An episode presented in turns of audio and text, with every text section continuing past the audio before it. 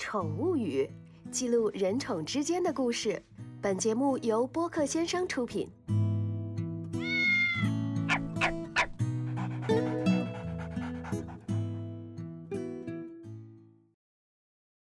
Hello，朋友们好，欢迎收听《宠物语》第二季，我是主持人深深。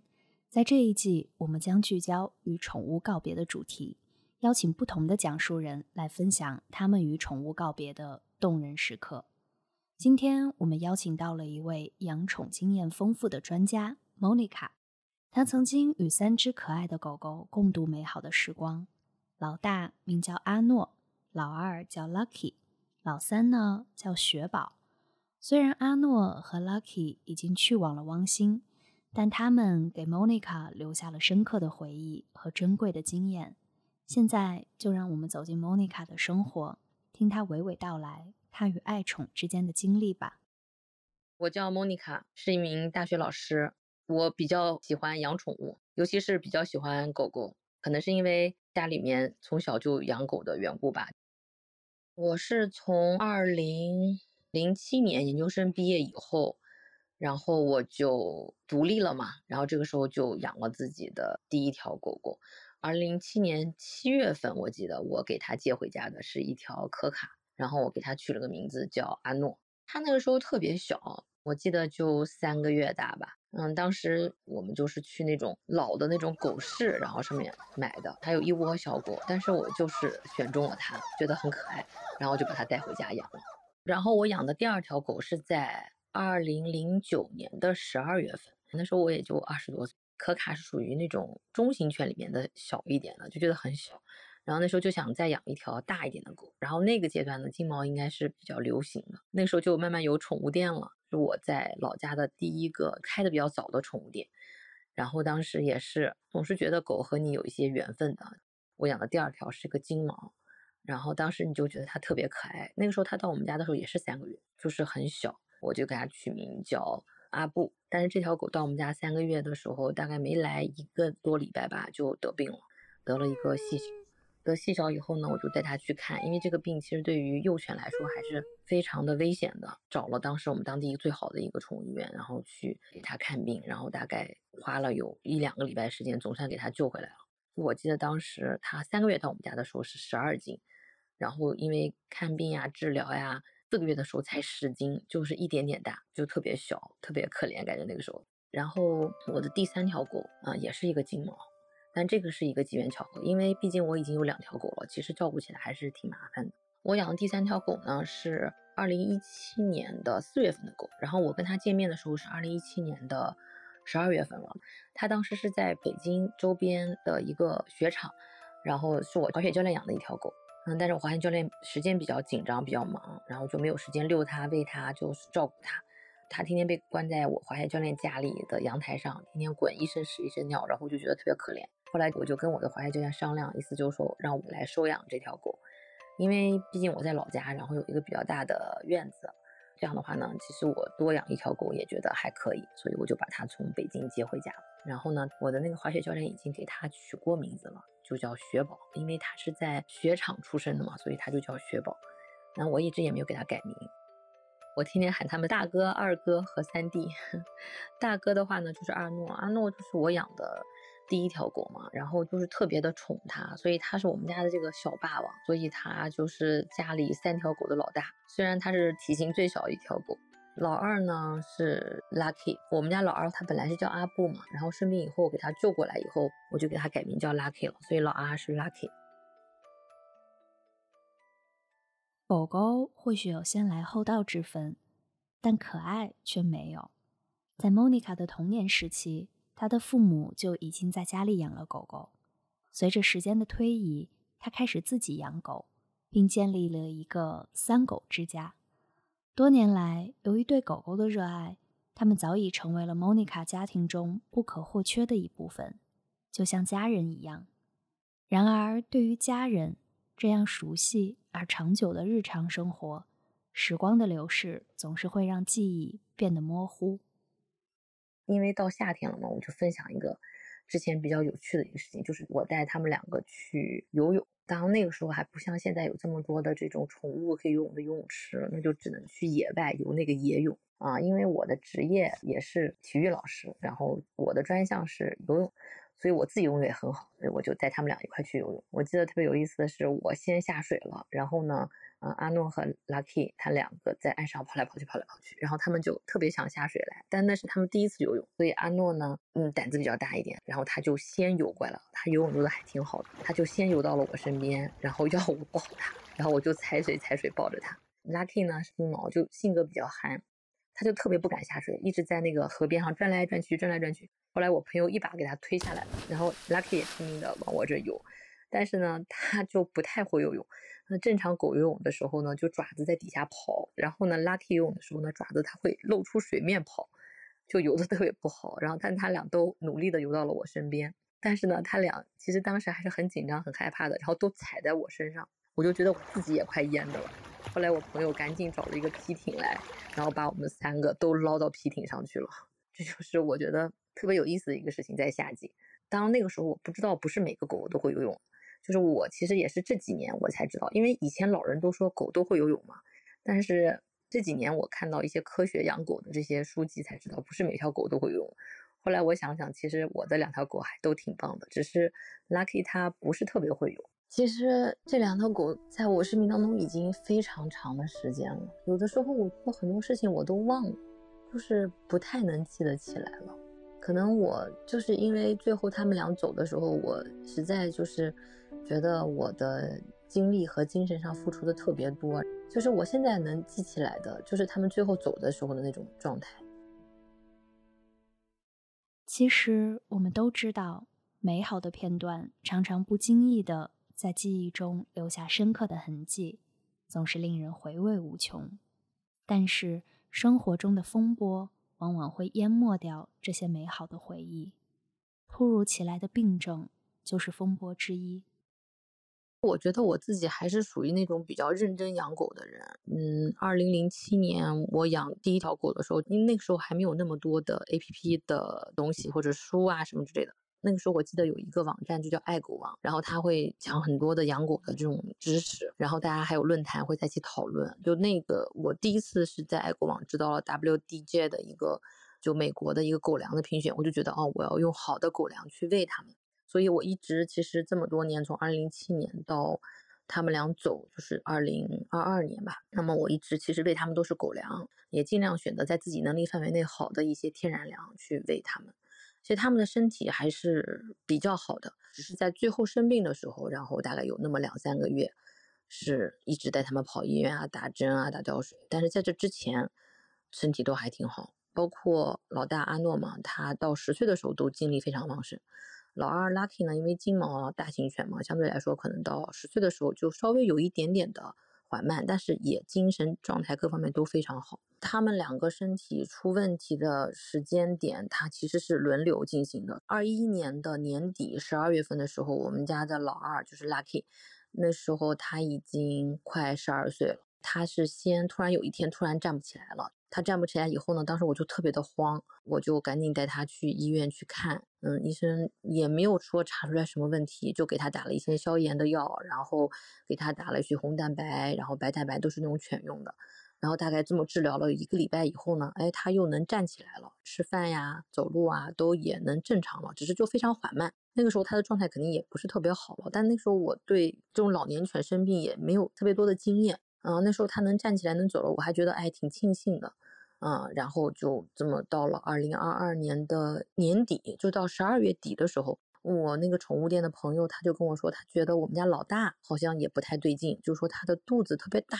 我就说那好，我就带他到医院去看一下。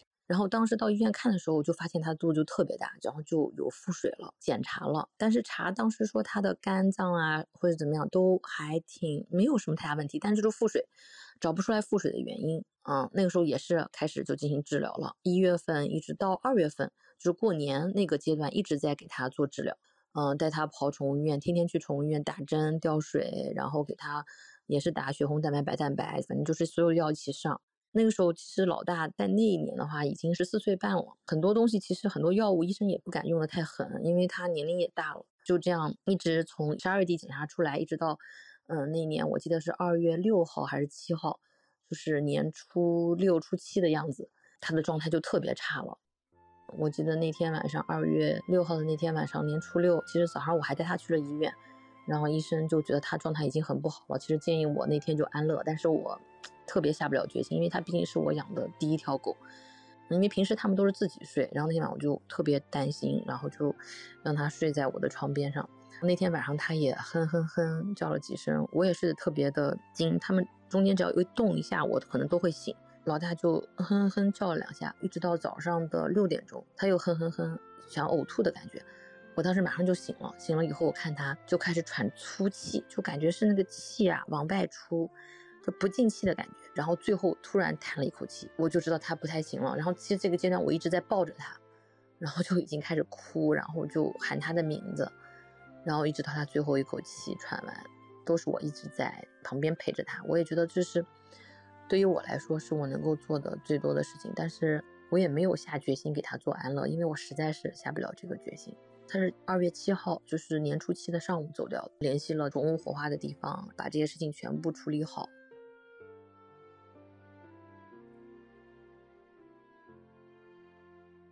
在莫妮卡尽心尽力的救治之后，阿诺还是没能挺过来，离开了这个世界。在莫妮卡还没有从阿诺的离去中恢复过来的时候，又出现了新的问题，Lucky 的身体也出了些问题，再一次牵动了莫妮卡脆弱的神经。大概没有几天吧，然后老二就是 Lucky 就重新又倒下了。还是一样，就是开始还能走几步下去上个厕所，到后来完全不能起来，就走不了路。没有办法去自己上厕所，或者是完成独立的这样的情况，吃饭他也吃不下去。我那时候就给他买了那种半流质的罐头，就每天其实就是给他们喂这种半流质的罐头，也会买一些消炎药给他吃。因为 Lucky 呢毕竟是个金毛，然后它的体型非常大，然后我带它去医院看病其实是非常困难的，每次都是我妈帮我，然后给它抬到车上，然后在宠物医院，然后他们再帮我抬下去。啊，也是一样的治疗，消炎呀，还有就是打一些血红蛋白蛋去支撑它。但是它那个时候的状态呢是什么？就是它的牙龈会一直出血，而且找不到出血点。我还带它去拔过两次牙，其实我觉得还是挺痛苦的，因为它这个年龄了已经打不了麻醉药了，但是它一碰就会出血，我实在是没有办法。然后跟医生商量以后，只能替它拔它的那个牙，但是还是不停的在出血。其实那个时候。找不到特别的原因，就他的状态就是每况日下，这么一直坚持去带他看病呀、做消炎呀，然后可能中间拔了两次牙，然后又给他打一些营养补充，自己在家里给他喂药、喂饭，嗯，就坚持了大概有一个多月，到三月十号左右吧。然后到那天早上，我突然发现他的状态就特别差了，就是那种跟老大要走的时候那个状态差不太多，就一直往外喘气。然后那个时候我联系了宠物医院，宠物医院就还给我介绍了那种送氧气罐到家里可以给狗狗吸氧，因为那个送氧气那个老板他也特别爱狗，所以呢。他愿意给我们去送，然后给我们家狗吸氧。因为那个时候我还在上班，所以呢，我只能把它放在家里面，让我妈妈照顾它。然后我上完班回来以后，立刻就看它的状态。一直到了那天下午，其实它的状态已经非常不好了。然后我就又打电话给了宠物医院，我拍了一下它的视频。宠物医院其实当时就跟我说，他说其实它已经到了最后弥留的那个阶段了，意思就是说也不要太受罪了。后来当时我也下定决心了，然后宠物医院就来了，最后就不想让它再。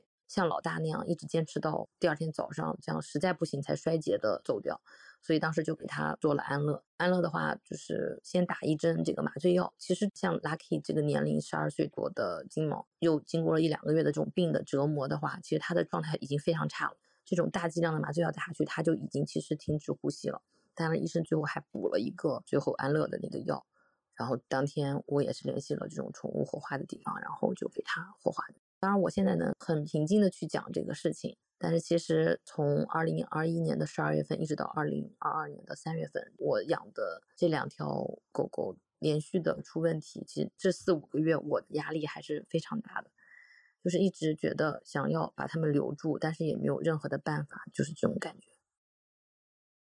阿诺的离开让莫妮卡有些心理准备，也让她做好了安乐死的决定。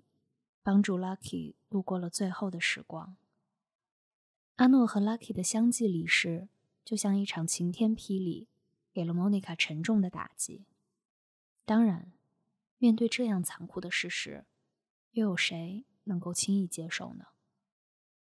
老大生病，老二生病，这样的整个的过程当中，其实我确实根本没有时间去考虑其他事情。那个时候的想法就是想能够留住他们，无论花多大的精力或者是金钱，就是想把他们留住。在我的整个的这个思想里面，哈，就是我从来没有想过他们有一天会走掉，就是我可能还没有做好这样的准备。而且那个那一段时间，我的状态也特别差，尤其是照顾老二的时候，我每天其实都不睡在床上，我就睡在客厅，因为老二的那个窝他就在客厅里，他只要动，我立刻就起来，然后看看他是什么情况。就每天其实这个状态，唯独觉得自己不太好的那时候，我可能考虑的最多的事情就是我为什么没有早一点的去了解老年犬怎么去护理，怎么让它能够更延长它们的寿命，而是花了很多的时间在自己的工作上面，让我觉得自己心里很愧疚。那个阶段一下子放下来以后，其实我还是觉得整个人也是很累，而且状态也特别不好，就是我不能看他们最后走的照片。也不能看他们之前的照片，就是我完全把这个事情给他尽量的封存起来，因为我不敢看，也不敢想。可能经过一年吧，我才能够把这个事情给他讲出来。然后正好呢，其实我是有一个老三在家嘛，就是雪宝，因为他到现在今年才六岁，其实他给我了更大的心理上的支撑。可能那个时候我就把很多的注意力就转向了对老三的一个照顾，嗯，因为我不敢想，不敢想这个他们俩已经走掉的这个事实。就是包括到现在，我可能还觉得他们只是在某一个地方等我而已。就每次你回到家，你的感觉就是你还会看到他们，就好像他们还在你身边一样，他们好像就没有走掉一样。对我来说，就是很恍惚的有几个月。我现在还是不敢看之前的照片，有的时候翻到手机里的照片就迅速的划过去。其实不是不想他们，而是不敢。还翻起这段回忆的话，还是会觉得很伤心。他们俩分别走掉以后，我其实跟我开宠物店的老板去聊过这个事情。他其实一直在安慰我，就是因为我会有一些愧疚，觉得陪他们陪的太少了，最后老年阶段照顾的也不够好。但是我那个朋友一直在安慰我，意思说我已经做的比很多 宠物的主人做的好啦。觉得他们俩这个年龄呢，虽然不是那种特别高寿的犬吧，但是也已经被我照顾的还是很不错的了。因为他可能会比较了解一些。其实最主要的是，我会现在 花更多的精力去陪老三。我是双城的一个工作，就两个城市。就是我现在基本上是走到哪儿都会把这个，嗯，老三给带着，就希望能自己花更多的时间去陪伴他。就是我宠物店的朋友也会说，我会把更多的精力转移到去照顾老三这个身上，好像要弥补我之前的一个过错一样。其他的其实相对来说还好。就是有点接受不了两已经不在的这个事实。人呐，总是有办法面对人生，不然是面对、逃避还是弥补。在阿诺和 Lucky 离开后的日子里，Monica 也在慢慢的学着接受这些事实。尽管他们已经不在身边，但在 Monica 的记忆中，他们仍然是那么帅气，那么乖巧，那么快乐的。奔跑着。老大的话，他就是一个小霸王。然后我希望他虽然去了汪星球，但也希望我以后如果养了其他的狗，也是他，因为他是我生命当中第一条狗狗吧。老二的话，其实在我印象里面，他就特别乖，特别温顺，然后他也很帅，长得。我也希望他能够。去汪星球了，也好好的生活，快乐的生活。因为最后无论是老大还是老二，都是在病痛中走掉的，所以去汪星球应该不会有病痛，可以像年轻的时候那样快乐的奔跑和玩。就是在我的这个养狗的经历当中，我觉得就是我生命当中都是一直有狗狗的陪伴的，它就像我的家人一样。但是不同的是，老大和老二毕竟都是我自己亲自养了这么多年的狗狗。所以肯定还是跟以前父母亲养的狗狗是不太一样的感情吧。我觉得它是一段非常好的经历，也非常感谢也感恩有这两条狗狗的陪伴，有老大阿诺和老二 Lucky 的，在我二十多岁、三十多岁整个人生经历当中的一个陪伴吧。我觉得宠物就是家人，现在也一样，以后我想我还是会这样。有的时候有人会问我说。哎呀，你这么伤心，你的两条狗狗不在了，然后狗狗的生命都是很短暂的，十几年这样的一个生命，那你以后还会养狗吗？我相信我还是会养的，因为我觉得它是我生命中不可缺少的一部分吧。我觉得告别是不可避免的，因为毕竟宠物的生命是短暂的。但是我是觉得告别的期间，我们就认真难过，然后呢，把这个和自己宠物之间的感情当做一份最宝贵的回忆。当然，也希望大家能够接受新的宠物。我记得我看过一个电影，说一条狗的使命。好像你每次养的狗其实都是它，就是你最开始的那个爱你的那个。或许在生命中闪耀的瞬间，总要用一些寂寞和悲伤来交换吧。尽管养宠物最终会面对痛苦的离别，但 Monica 仍然有勇气选择接受这份幸福，珍惜拥有比害怕失去更为重要。就像王小波所说的。别害怕美好消失，来吧，先让它存在。然而，在 Monica 和阿诺、Lucky 共度的美好时光中，总是夹杂着一些遗憾。我们家这边有一个宠物店，是我后来我朋友开的，就是他一直提醒我，狗狗到十岁以后一定要每年或每半年去进行体检啊。那个时候我也会就经常带他们去体检。但那个时候也确实不太懂，然后慢慢随着自己年龄的增长，也会特别忙，有时候就觉得自己忽略了这个部分，就是老年犬的这个护理啊，还有对待他们身体状况的一个观察，嗯，我觉得都没有那么积极，所以其实对于我来说，这是一个非常后悔的一个事情。我希望大家都能够重视对狗狗年龄大以后的老年犬的照顾，不要像我这样，就是因为疏于照顾，最后会有一些遗憾。还是多多的学习养狗的知识，然后能把我们的宠物家人照顾得更好。狗狗的生命周期和我们不同，老年时期自然也不太一样。莫妮卡的叮嘱也为有狗狗的朋友提了个醒儿。不过，相信阿诺、Lucky 在汪星也不愿意看到莫妮卡太过自责。在最后，莫妮卡为他养的狗狗。写了一封信，传递了他的思念与期盼。让我们来听听这份爱的寄托吧。亲爱的，我的宝贝阿诺，还有 Lucky，你们离开妈妈已经有一年多了，不知道你们在汪星球过得好不好？有没有妈妈给你们买的好吃的、好喝的、好玩的？但是我相信汪星球一定没有病痛。没想到，最后你们走的时候，被病痛折磨的不能走路、不能吃、不能喝，妈妈就觉得心痛不已。现在妈妈还能想起你们小的时候三个月到家里来时候的样子，还是那么的可爱。妈妈希望你们在汪星球，嗯。过得开开心心，特别的快乐。妈相信，有一天你们终究会以别的形式回到我的身边。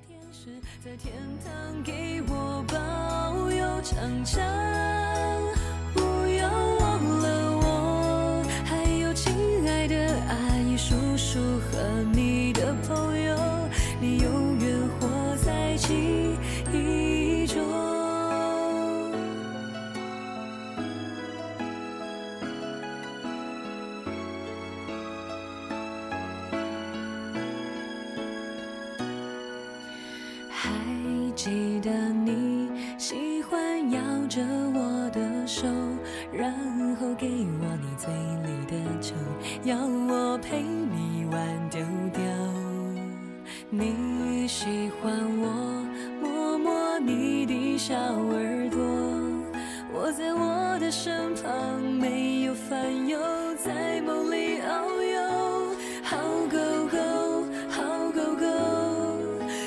你陪妈咪这么久你并没有离开我只搬到天堂生活